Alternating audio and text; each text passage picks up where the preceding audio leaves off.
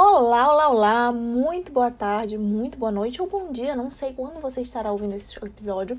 No entanto, seja muito bem-vindo a mais um episódio do podcast Hello Sunshine. Gente, no episódio passado eu falei sobre o como eu aprendi o idioma mais importante, né? O inglês. No entanto, eu já falei como aprendi o idioma mais importante, já cumpri essa tabela, né? E agora sim eu vou falar pro idioma que me fez começar a querer ser poliglota. O idioma que é até hoje o meu idioma favorito, o espanhol. Até hoje, porque só de formada em espanhol eu já tenho 5 anos. Então é um idioma que me acompanhou desde muito nova e continua sendo meu idioma favorito.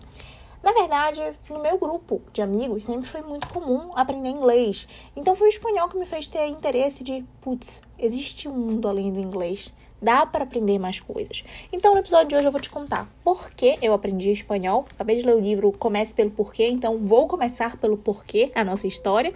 Também vou falar como eu aprendi e além de tudo isso, as minhas histórias com o espanhol e como eu mantenho o espanhol até o dia de hoje. Vamos lá. Por que, que eu aprendi espanhol? Ainda que a minha geração seja a geração do RBD, do Rebelde, eu nunca assisti Rebelde. Nunca. Todas as minhas amigas assistiram e eu nunca assisti. Mas eu vi as propagandas de ZTKM na Nick. Eu nunca vi ZTKM por completo, nem ZTKM nem ZTK+, que era uma novela venezuelana da Nick, né? No entanto, eu sempre via as as propagandas, a música me chamava muita atenção. Eu sempre tive um lado musical muito forte, inclusive por muito tempo cogitei seguir carreira na música como cantora mas as propagandas e as músicas me prendiam. Então eu comecei a ter interesse. Inclusive eu buscava as músicas e eu ia cantando junto. Então, sem fazer curso de espanhol, eu já fazia imersão. Eu acho que por causa disso eu aprendi espanhol muito mais fácil do que eu aprendi inglês. Não só pela questão de ter uma similaridade maior, mas eu gostava muito mais. Então a imersão, que é essencial para a gente aprender o idioma, era muito mais natural. Então, depois eu conheci Violeta. Eu detestava Violeta no começo, mas uma amiga da escola gostava muito, minha melhor amiga da época da escola, mais ou menos no meu sexto ano. E aí ela me apresentou o Sabiane. Sabiane é um ator mexicano, hoje vocês até podem conhecer, ele já fez uh, Ctrl Z, ele faz o Ernesto em Ctrl Z. Ele faz também o Daniel em 100 Dias para Enamorar-nos, que são séries que estão em alta na Netflix, né? Mas eu conheci ele como Marco em Violeta. E eu me apaixonei. Na minha cabeça, eu tinha que eu ia casar com o Sabiane. E eu, com 11 anos, contei isso pro meu pai, né? Pai, seguinte, eu estou apaixonada por um ator mexicano. A gente vai casar.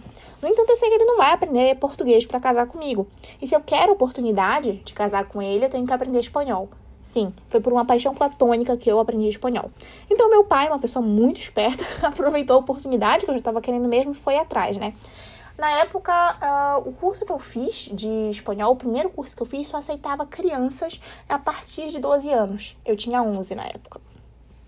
Então, meu pai conversou e tal, eles me aceitaram. Só que aí depois ficou sem turma, né? Quando eu fui fazer o terceiro nível do curso de espanhol, não tinha mais turma.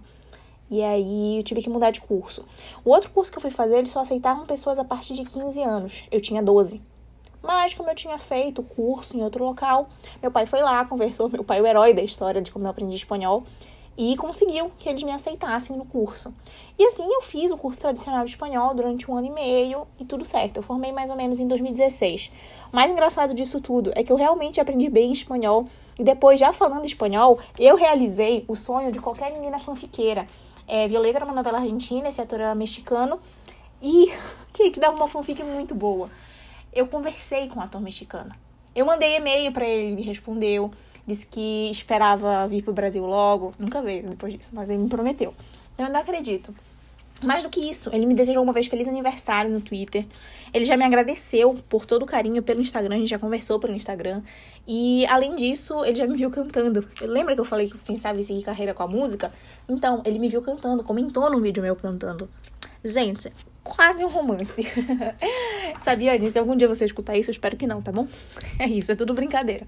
Mas eu, é verdade, vocês podem pesquisar. Quer dizer, não, não pesquisa, não, não, não corram atrás do meu Twitter, não. Mas o que, que acontece? Além de tudo isso, gente, eu fico realmente feliz quando eu falo espanhol. Eu adoro conversar com o pessoal da Venezuela, com o pessoal do México, com o pessoal da Argentina. E eu fui pra Argentina em 2017, no meu aniversário de 15 anos. Muito pela influência de Violeta e éramos eu e meus pais, nós fomos pra Argentina. Meus pais não falam nada de espanhol. Nada, nada, nada, nada, nada, nada. E fui eu com 15 anos na cara e da coragem com eles, né?